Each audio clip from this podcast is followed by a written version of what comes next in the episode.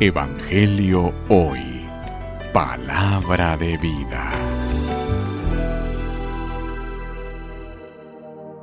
Lectura del Santo Evangelio según San Lucas.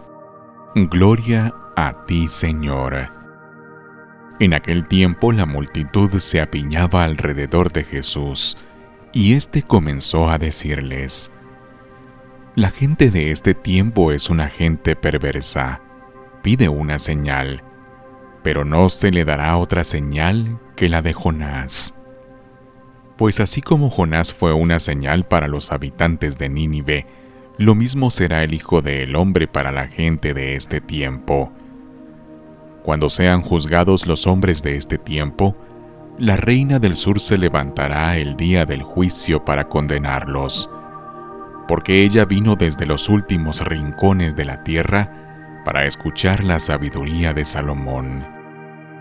Y aquí hay uno que es más que Salomón.